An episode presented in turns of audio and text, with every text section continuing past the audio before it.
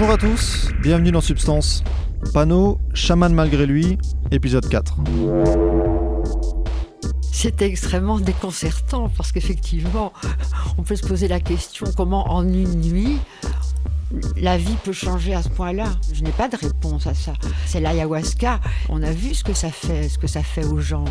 Je veux dire, il y a des gens qui arrivent mal en point, ils sont tristes, ils sont repliés sur eux. Et après un week-end, donc un week-end, c'est deux cérémonies, ils repartent avec un grand sourire, avec plus de, de bonheur en eux.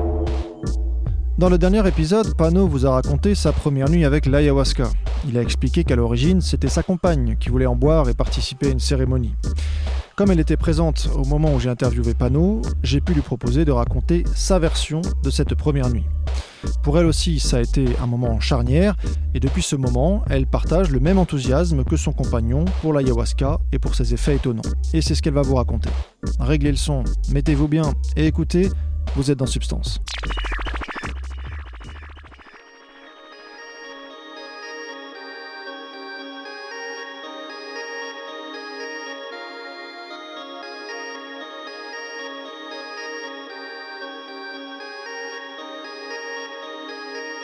Donc je suis la compagne de Panou depuis 25 ans. Ça fait un bail maintenant. Donc comme il l'a expliqué, euh, je cherchais une manière euh, de me soigner. Je ne sais plus trop comment on avait entendu parler d'ayahuasca, mais on en parlait encore très peu à l'époque. Il n'existait pratiquement rien comme référence. Mais j'étais décidée à essayer tout ce que je pouvais essayer en termes de médecine parallèle pour aller mieux, parce que j'étais en assez mauvais état physiquement et, moralement.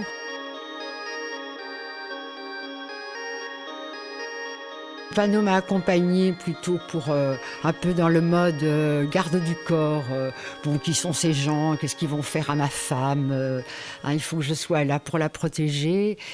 Et donc voilà, nous avons bu tous les deux. Notre expérience a été très différente. Sauf que curieusement, moi aussi, j'ai commencé à avoir la migraine ce jour-là. Et plus on approchait du lieu de cérémonie, plus cette migraine s'accentuait. Quand je suis arrivée, j'ai discuté un peu de mon cas avec le, chaman, lui expliquer pourquoi, pourquoi je venais, euh, que je cherchais, je cherchais une guérison. Et, et, puis, la cérémonie a commencé. Je sais que j'ai su très mal en début de cérémonie. Je supportais très mal les fumigations. C'était, il y avait, j'étais pas bien. J'avais mal à la tête. J'avais la nausée. Euh, ces odeurs d'encens étaient suffocantes. Euh, et puis, euh, et puis une fois les lumières éteintes, ils ont commencé à jouer du tambour, du drum.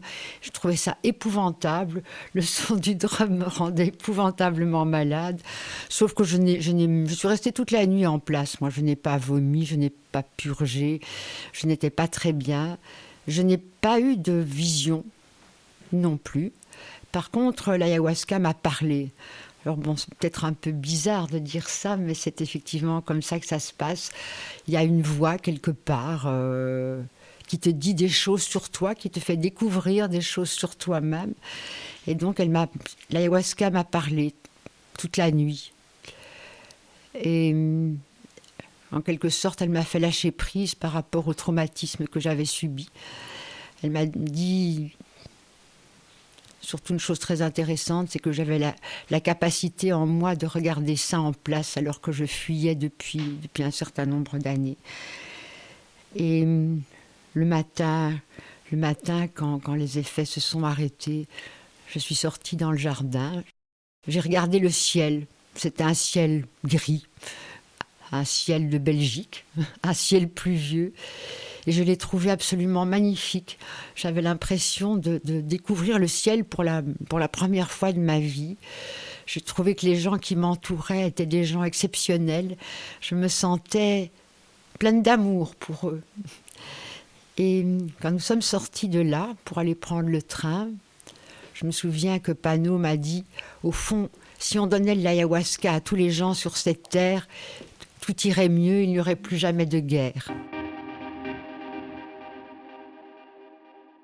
Et après, j'ai commencé à aller mieux physiquement, ce qui était quand même très important, moralement aussi.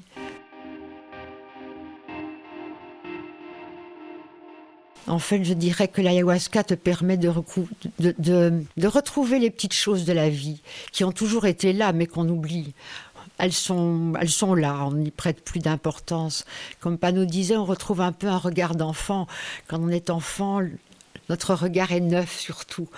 Donc comme c'est neuf, on est facilement émerveillé. Et puis, en devenant adulte, eh bien, on est pris par la vie, par, euh, par plein de choses.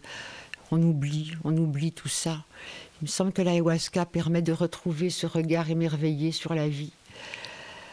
Elle rend les choses, elle rend les choses plus, plus simples dans la vie, dans ses relations aux autres.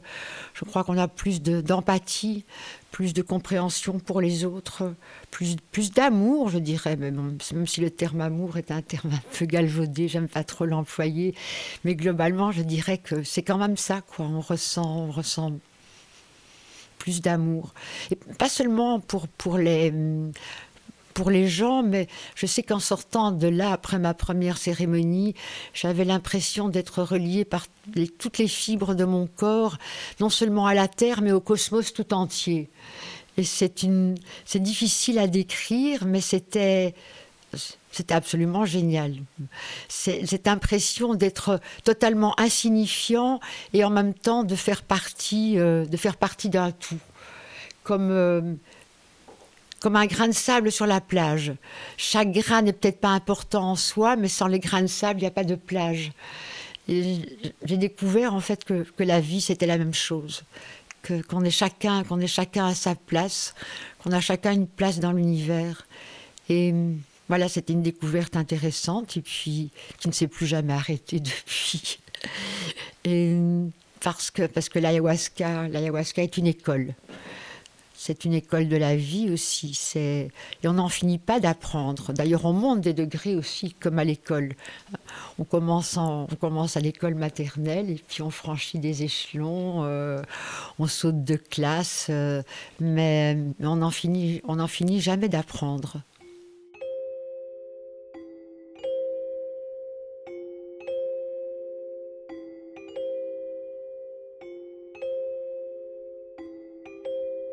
C'était extrêmement déconcertant parce qu'effectivement, on peut se poser la question comment en une nuit la vie peut changer à ce point-là?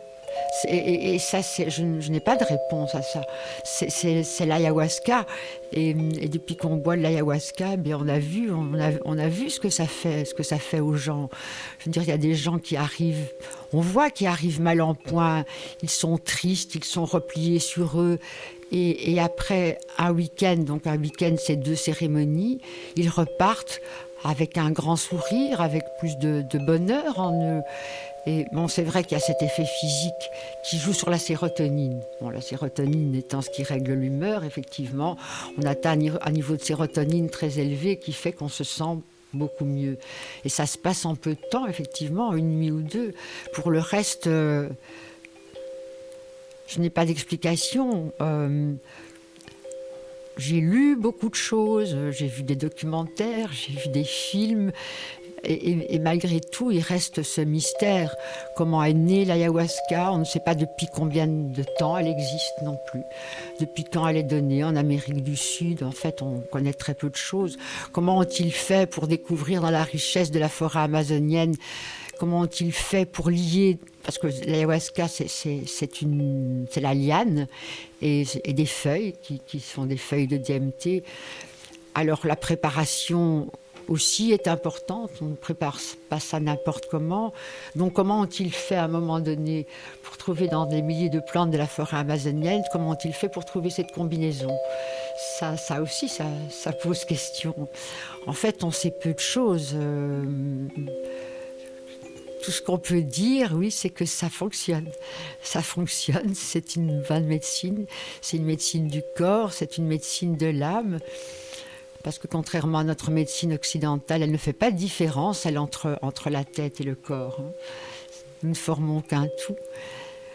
Je ne, peux rien dire d'autre. Je pense que qui, qui, a vraiment une explication? Ou alors il y a plein de gens qui ont des explications. Chaque explication se vaut.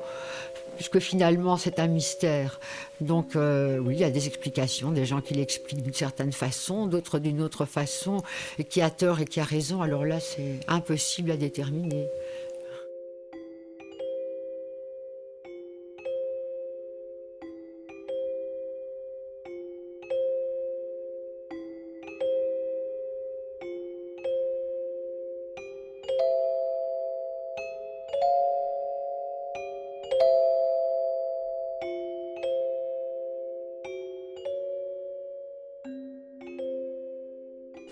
Ça n'a rien à voir avec une drogue, l'ayahuasca. Ça n'est pas, pas une drogue, c'est bien autre chose. Même s'il y a de la DMT qui, donne des visions, mais malgré tout, ce n'est pas une drogue. C'est qu'on va infiniment mieux avec. Euh, bon, pas par exemple, si on prend, si on prend du LSD, on va bien aussi. Hein. Après une expérience LSD, on est, on est plutôt bien. C'était une belle expérience, on est de bonne humeur. Mais, mais ça ne change pas fondamentalement les choses non plus. Enfin, si, ça, peut les changer, mais pas de la même manière, pas de manière aussi profonde, pas de manière aussi, radicale. Euh.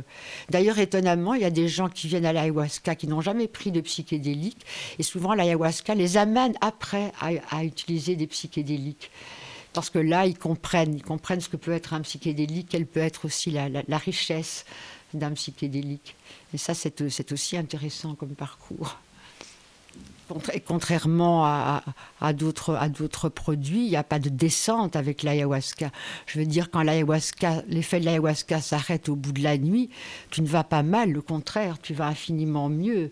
C'est, d'ailleurs, c'est, toujours intéressant de voir les gens petit matin, même s'ils ont eu, parce que parfois la nuit peut être difficile sur le plan physique ou même sur le plan psychologique, mais c'est intéressant et c'est assez stupéfiant de voir les gens au petit matin, quand le jour se lève, euh, comme ils sont heureux, comme ils sont souriants.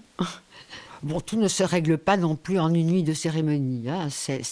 Voilà, les choses avancent. Et puis on, a, on est retourné boire. On, a continué. Depuis lors, on n'a jamais arrêté de, de, boire, en fait. Et c'est vrai qu'au fil du temps, mais voilà, le, corps s'améliore, la tête va mieux. Enfin, tout, est lié, quoi. Mais c'est sûr que tout n'est pas donné, euh, donné comme ça en, une nuit ou même en deux nuits de cérémonie. Hein.